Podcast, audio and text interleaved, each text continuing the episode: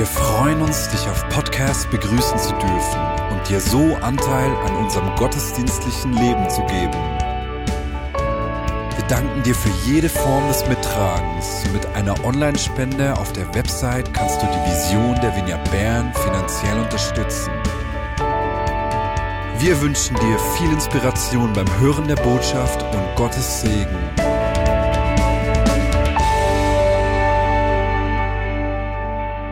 Ganz herzlich willkommen zu unserem Gottesdienst. Ein weiterer Gottesdienst der Vineyard Bern unter Corona-Vorzeichen.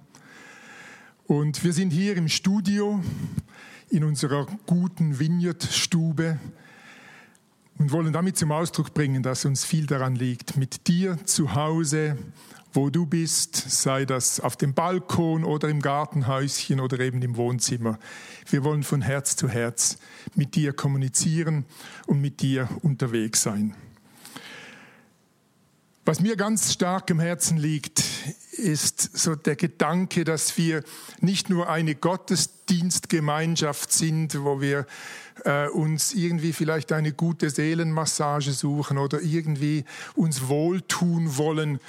Äh, ich sehne mich danach, dass wir uns auch inspirieren lassen für die Zeit, die vor uns liegt.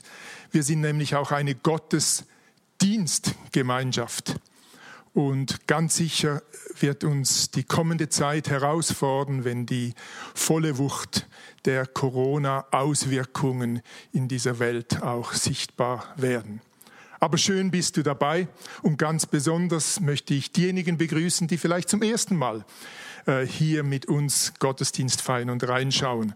Und wir wünschen dir viel Inspiration und wir haben am Schluss dann auch noch eine kleine Information.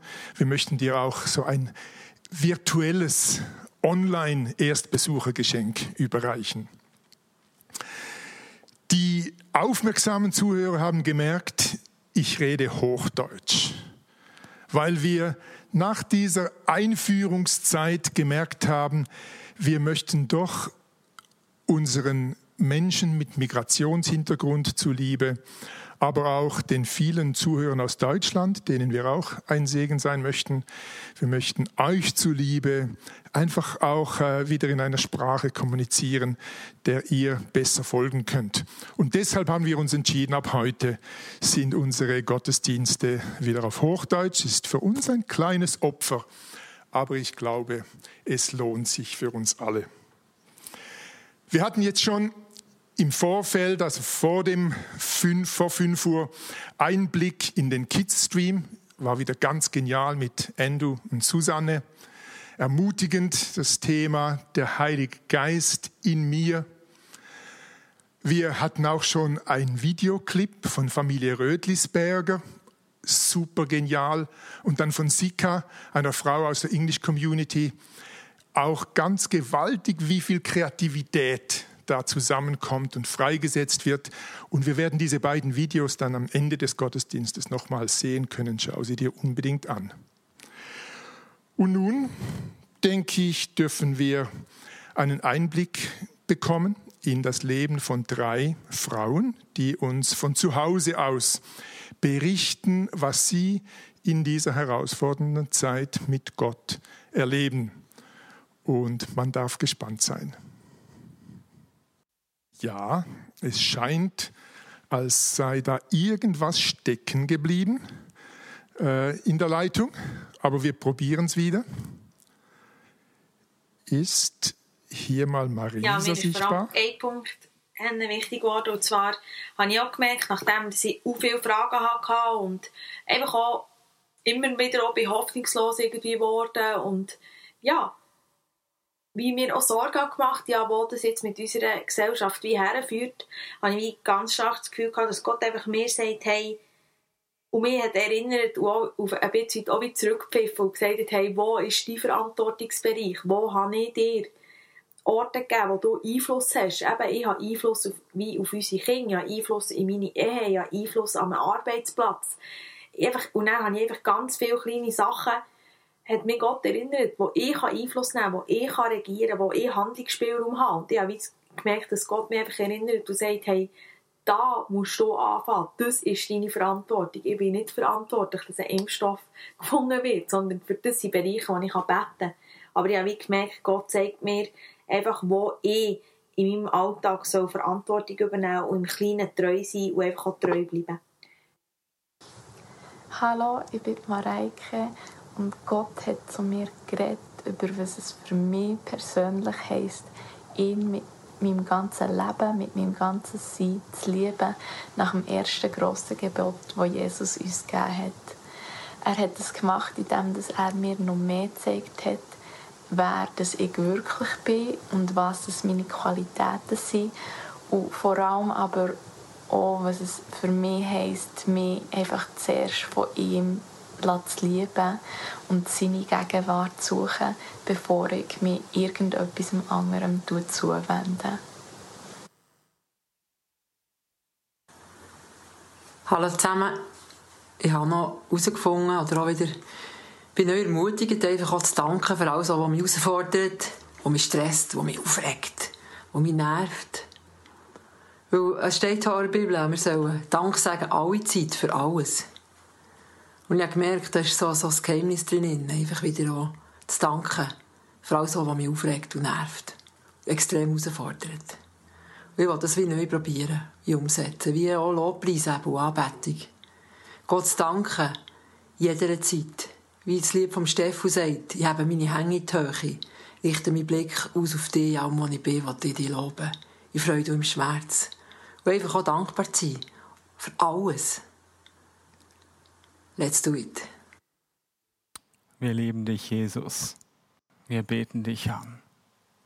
Du bist der Herr. Mehr von deiner Gegenwart, Herr. Komme du. Mehr von dir. Amen. Richtig schön zusammen anzubeten, nicht? Auch wenn wir nicht live zusammen sind im gleichen Raum, sondern du jetzt wahrscheinlich zu Hause sitzt und auf deiner Couch bist oder sonst auf deinem Balkon. Es ist richtig schön, einfach gemeinsam in seine Gegenwart einzutauchen. Ja, ich habe das Vorrecht, heute direkt bei dir zu Hause zu predigen. Ähm, in dieser Zeit, in dieser Corona-Zeit, äh, haben wir empfunden, dass Hoffnung das Überthema ist, das uns beschäftigt. Mm, in einer ersten Phase haben wir wahrgenommen, dass viele Menschen auch Ängste hatten und wir wollten diesen Ängsten eben auch die Hoffnung, die Zuversicht, die wir haben in Jesus Christus entgegensetzen. Und ich merke in meinem Umfeld im Moment, viele Leute sind vielleicht nicht mehr so stark von Angst betroffen, aber da ist eine Orientierungslosigkeit da. Ja, an was orientieren wir uns? Und deswegen möchten wir heute darüber sprechen und zusammen anschauen, hey, an was orientieren wir uns als Vineyard Bern? Woran, worum geht es in unserem Sein und Tun? Und wenn du selbst Teil einer Vineyard bist oder die Vineyard schon irgendwie länger kennst, dann wird dich nicht erstaunen, dass wir sagen, wir orientieren uns an Jesus Christus, dem Herrn, unserem König und an seiner Botschaft des Reiches Gottes. Ja, wir lesen in den Evangelien, dass die erste Botschaft, die Jesus hatte, war, hey, das Reich Gottes ist nahegekommen, kehret um. Es kommt immer wieder. Und wir lesen dann, wie Jesus vollmächtig predigt, wie er Zeichen und Wunder tut. Wir, wir sehen diese Geschichte von diesem Mann, der sich nicht äh, zurückhält, Aussätzige zu berühren und damit quasi unrein zu werden. Ein Mann, der Gesetzeslehrer auch mal scharf konfrontieren kann, als Freund der, äh, der Prostituierten gilt, der mit Zöllnern, sogenannte Abzocker vielleicht heute, sie verkehrt und ihr Freund ist. Und wir merken in der Geschichte von Jesus, dass da die Erwartung an ihn kam vom Volk, von den Jüngern, hey, das ist unser König, der verheißen ist, der wird uns befreien von den Römern. Das war eine Erwartung, die, die das Volk Israel damals hatte. Und komischerweise nimmt die Geschichte eine andere Wendung. Er kündet an, dass er sterben wird und tatsächlich stirbt er am Kreuz aber an Ostern haben wir vor kurzem gefeiert, erweckt, wird er zum Leben erweckt, er erscheint den Jüngern, er sendet sie aus, der Heilige Geist kommt auf sie. und stellt sich so die Frage, ja, wie, wie passt das denn jetzt alles zusammen? Also wir orientieren uns an Jesus, da war eine Erwartung und jetzt sprechen wir vom Reich Gottes. Wie kommt das alles zusammen? Und als ich mich auf die Predigt vorbereitet habe, habe ich einen schönen Text gesehen, ein, eines der ersten Bekenntnisse im Philipperbrief, ein Philipper-Hymnus. Und wir wollen das dann gleich zusammen lesen. Wenn du Fragen hast zur Predigt, wenn du Dinge, die dir in den Sinn kommen und die du gerne äh, mehr möchten, wissen möchtest, dann hast du die Gelegenheit, auf sli.do Fragen zu stellen. Und im Anschluss an die Predigt werden wir dann in einem Zoom-Meeting, du findest dann den Zoom-Code im, im, im Chat, werden wir dann mit einigen anderen zur Verfügung stehen, um auf deine Fragen einzugehen. Also bei Fragen sli.do und dann hast du dort Hashtag Livestream Vignette Bern, also VB in dem Sinne. Dort kommst du dann darauf. Ja, und eben, ich habe diesen Hymnus ausgesucht, den Philippa-Hymnus in äh, Philippa 2, 6 bis 11. Und das Spannende ist, dass diese Bekenntnisse, das ist eines der ältesten Bekenntnisse, das wahrscheinlich Paulus schon übernommen hat, das ist so eine, ein, ein Kondensat. Da kommt ganz vieles zusammen, das man dann auspacken kann. Und wir lesen das jetzt zuerst zusammen und packen das dann ein bisschen aus. Ich lese in Philippa 2, Verse 6 bis 11. Er, der Gott im allem gleich war und auf einer Stufe mit ihm stand, nutzte seine Macht nicht zu seinem eigenen Vorteil aus. Im Gegenteil, er verzichtete auf alle seine Vorrechte und stellte sich auf dieselbe Stufe wie ein Diener. Er wurde einer von uns, ein Mensch wie andere Menschen. Aber er erniedrigte sich noch mehr. Im Gehorsam gegenüber Gott nahm er sogar den Tod auf sich. Er starb am Kreuz wie ein Verbrecher. Deshalb hat Gott ihn auch so unvergleichlich hoch erhöht und hat ihm als Ehrentitel den Namen gegeben, der bedeutender ist als jeder andere Name. Und weil Jesus diesen Namen trägt, werden sich einmal alle vor ihm auf die Knie werfen. Alle, die im Himmel, auf der Erde und unter der Erde sind, werden anerkennen, dass Jesus Christus der Herr ist und werden damit Gott, dem Vater, die Ehre geben. Jesus Christus ist der Herr. In diesem Bekenntnis mündet dieser Text, dieser Hymnus, dieses frühe Glaubensbekenntnis. Er, der auf der gleichen Stufe mit Gott stand, wurde einem Diener gleich, einem Knecht gleich und wurde einer von uns. Jetzt in diesem Text, wie ich gesagt habe, sind viele Dinge enthalten, die wir jetzt Stück für Stück zusammen auspacken wollen, weil daran entfaltet sich die Bedeutung, die Jesus Christus für uns hat und was das fürs Reich Gottes heißt.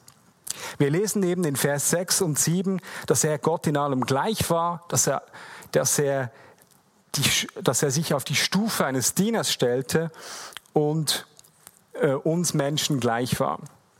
Und das Interessante ist, dass er Gott gleich war. Das, dort ist, das ist die Übersetzung davon, dass er Morphin Theos war, also Gott gleich, die Form Gottes hatte.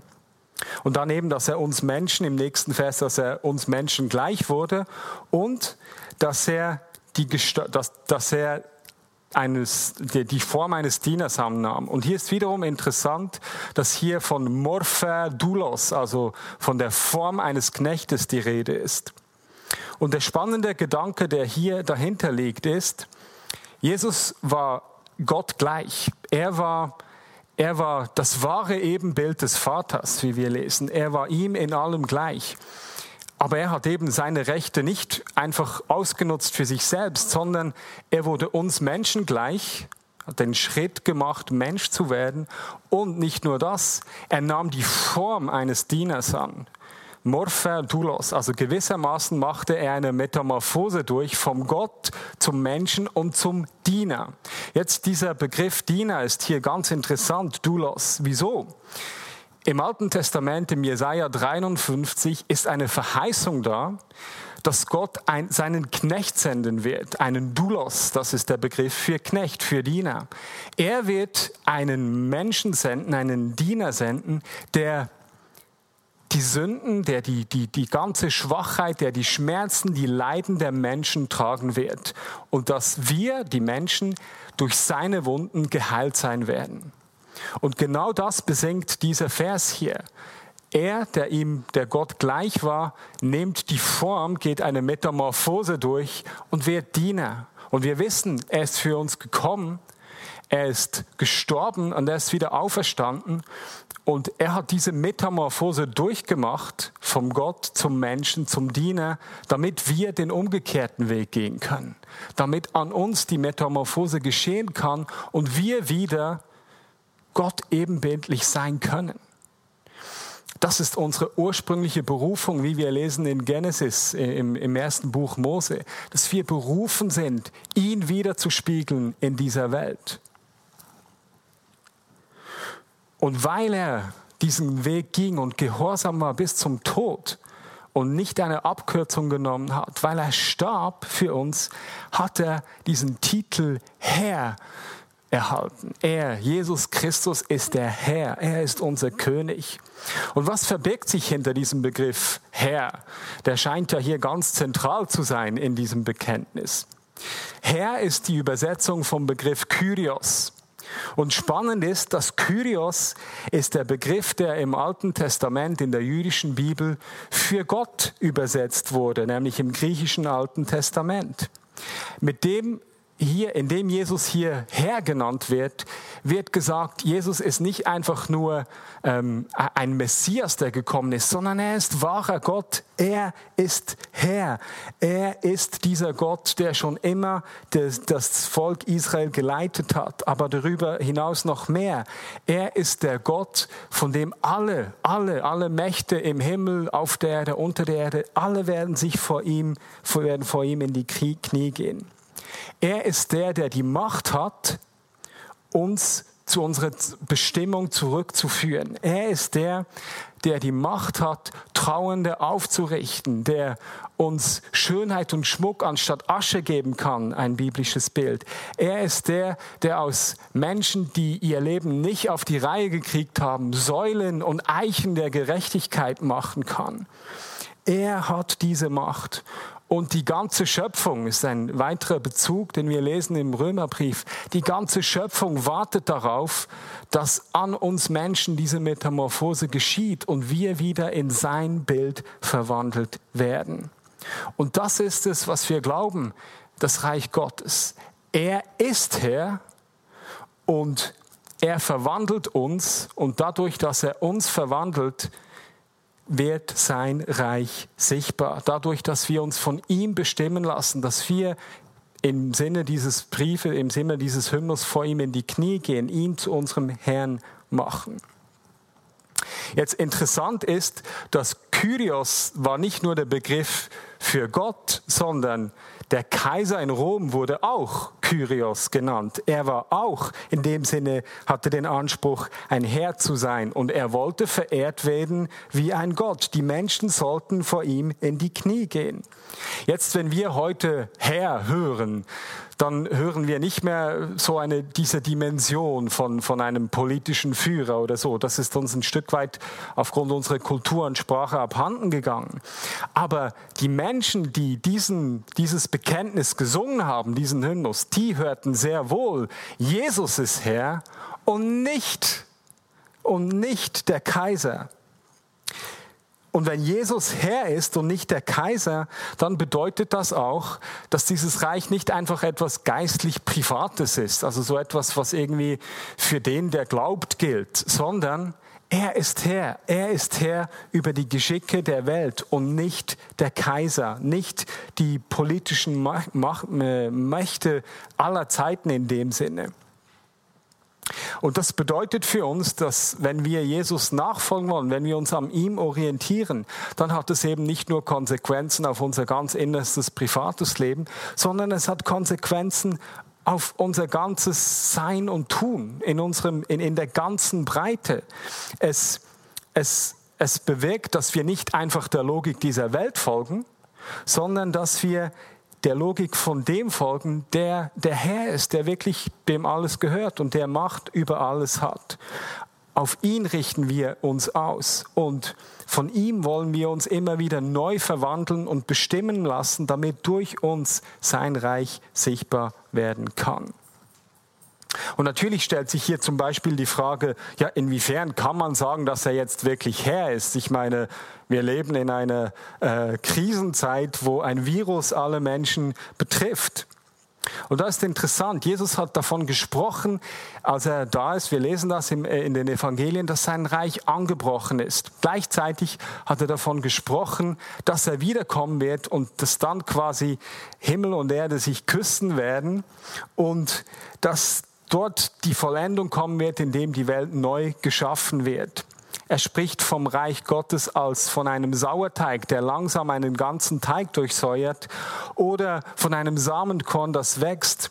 Also er ist schon König, er ist schon Herr, das glauben wir. Und gleichzeitig ist das aber noch im Werden. Die Welt äh, muss von ihm verwandelt, verändert werden. Und da beginnt er mit uns, mit uns Menschen. Er will dich und mich verwandeln, so dass wir ganz zu uns selbst finden, indem wir eben zurück in unsere ursprüngliche Bestimmung kommen, ihm ebenbildlich zu sein. Und von da aus will er die ganze Welt verändern, verwandeln. Und dort, wo wir das gemeinsam leben, wo wir uns von ihm bestimmen lassen, da wird plötzlich berührbar, da wird plötzlich konkret und sichtbar, dass er wirklich Herr ist und nicht etwas anderes. Darum heißt es für uns, Jesus nachzufolgen und sein Reich sichtbar werden zu lassen. Das ist für uns eigentlich ziemlich das Gleiche. Indem wir, uns, indem wir ihm nachfolgen, indem wir uns immer wieder neu von ihm verwandeln lassen, wird sein Reich sichtbar. Was heißt es konkret? Weil wir glauben, dass in seinem zukünftigen Reich, das er wiederherstellen wird, Menschen nicht krank sein werden, beten wir für Menschen, die krank sind, für Menschen, die irgendwie ihr Leben nicht auf die Reihe kriegen weil wir glauben, dass die entscheidende Meinung über Menschen nicht äh, irgendwelcher, irgendwelcher Gossip oder so ist, sprechen wir die guten Dinge über den Menschen in unserem Umfeld auf, von denen wir glauben, dass Gott über sie denkt. Das nennen wir Prophetie. Weil wir glauben, dass im zukünftigen Reich Gottes keine Ungerechtigkeit herrscht, setzen wir uns für gerechte Strukturen ein. Völlig klar. In seiner Welt herrscht Gerechtigkeit, weil wir glauben, dass in Gottes Reich die Schöpfung, die Natur nicht ausgebeutet wird, strecken wir uns danach aus und setzen wir uns dafür ein, dass wir schonend mit den Ressourcen umgehen. Das heißt es für uns konkret, dass er unser Herr ist und wir uns von ihm bestimmen lassen. Sein Reich wird dort sichtbar, wo wir diese Metamorphose an uns geschehen lassen, wo wir uns von ihm verwandeln lassen, zurück in das Bild, das er schon immer von uns hatte. Und unsere Hoffnung ist es, dass einmal wahr wird, was wir am Schluss von diesem Lied vom Philippa-Hymnus lesen, nämlich, dass alle anerkennen werden, dass Jesus Christus der Herr ist und damit Gott, dem Vater, die Ehre geben. Und weißt du, das ist eine Einladung an dich. Vielleicht hast du immer, hast du schon dein Leben in dem Sinne ihm anvertraut, damit er an dir diese Metamorphose vollzieht. Dann ist es eine neue Einladung, dass du das wieder und wieder geschehen lässt, genau jetzt. Dass er dich verwandelt. Und vielleicht hast du das noch nie gemacht. Vielleicht hast du noch nie äh, Jesus als Herrn anerkannt und das ist dir ganz fremd, aber du merkst, da ist etwas in dieser Botschaft, das dich berührt. Dann ist es eine Einladung, dass du ihn einlädst als Herrn über dein Leben und dass seine veränderte Kraft in dich kommt. Und ich bin überzeugt, dass da, wo wir ihn zum Herrn machen und uns öffnen für seine Kraft, dass du erleben wirst, wie du einerseits eben Gott nahe kommst, aber dadurch auch ganz zu dir selbst kommst. Und ich danke dir, Vater, dass du jetzt wirkst bei den Menschen, die jetzt zuschauen, die zuhören und dass du für sie sichtbar und konkret werden lässt, dass du der Herr bist und dass mit deiner verwandelnden Kraft in ihrem Leben das möglich ist, was unmöglich schien, nämlich dass sie ganz zu sich kommen und ganz in ihrer Bestimmung leben können, dass du ihre Ursehnsüchte siehst, erkennst und sie damit die Fülle des Lebens finden. Amen.